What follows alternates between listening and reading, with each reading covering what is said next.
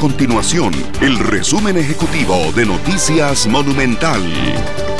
Hola, mi nombre es Fernando Muñoz y estas son las informaciones más importantes del día en Noticias Monumental. El Ministerio de Salud confirmó 16 casos nuevos de COVID-19 en Costa Rica. La cifra asciende a 882 casos confirmados. Además, 577 personas se han recuperado de esta enfermedad.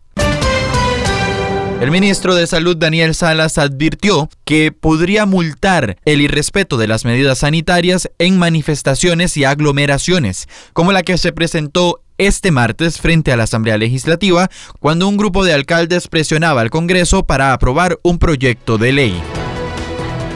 Estas y otras informaciones las puede encontrar en nuestro sitio web www.monumental.co.cr.